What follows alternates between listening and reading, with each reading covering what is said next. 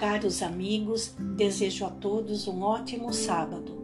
Vamos tratar hoje do primeiro capítulo. Pai nosso que estás nos céus. Jesus inicia a prece do Pai Nosso com um louvor a Deus, mostrando assim que nosso primeiro compromisso é para com Ele, no sentido de não nos esquecermos de que sem Ele nada somos que cremos em seu amor, em sua bondade, em sua misericórdia, em sua justiça, em sua sabedoria e em sua providência infinita.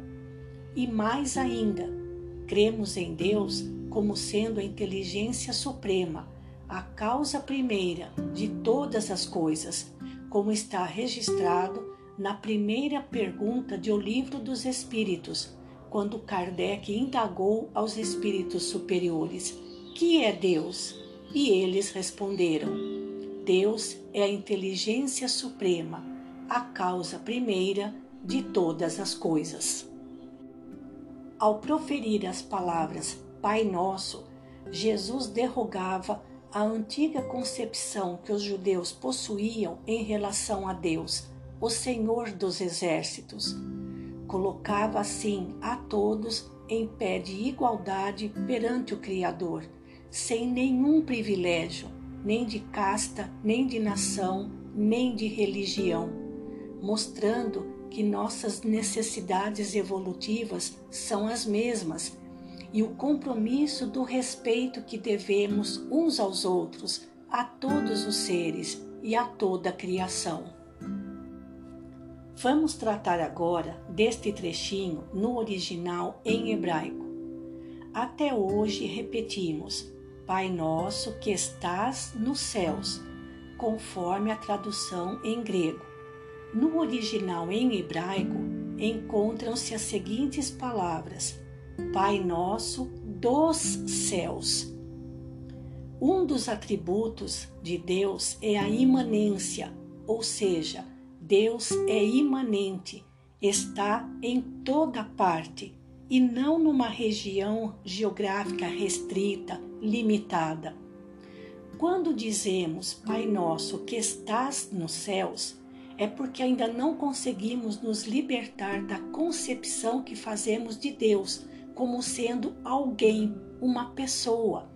E, no entanto, Ele é inteligência suprema, causa primeira de todas as coisas.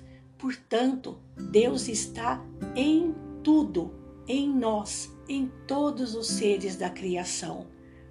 Portanto, o correto seria dizer Pai Nosso dos céus, ou então Pai Nosso que és dos céus, e não Pai Nosso que está nos céus.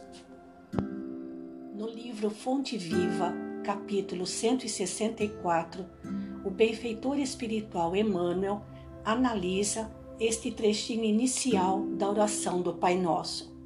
Afirma o benfeitor: Para Jesus, a existência de Deus não oferece motivo para contendas e altercações. Não indaga em torno da natureza do eterno, não pergunta onde mora, Nele não vê a causa obscura e impessoal do universo. Chama-lhe simplesmente Nosso Pai. Nos instantes de trabalho e de prece, de alegria e de sofrimento, dirige-se ao Supremo Senhor na posição de filho amoroso e confiante. O Mestre padroniza para nós a atitude que nos cabe perante Deus.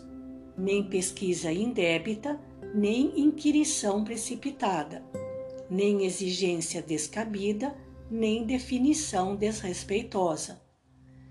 Quando orares, aconselha o benfeitor, procura a câmara secreta da consciência e confia-te a Deus como nosso Pai Celestial. Sê sincero e fiel. Na condição de filhos necessitados, a Ele nos rendamos lealmente. Não perguntes se Deus é um foco gerador de mundos ou se é uma força irradiando vidas. Não possuímos ainda a inteligência suscetível de refletir-lhe a grandeza, mas trazemos o coração capaz de sentir-lhe o amor. Procuremos assim nosso Pai acima de tudo, e Deus, nosso Pai, nos escutará. Fiquemos com Ele e até amanhã.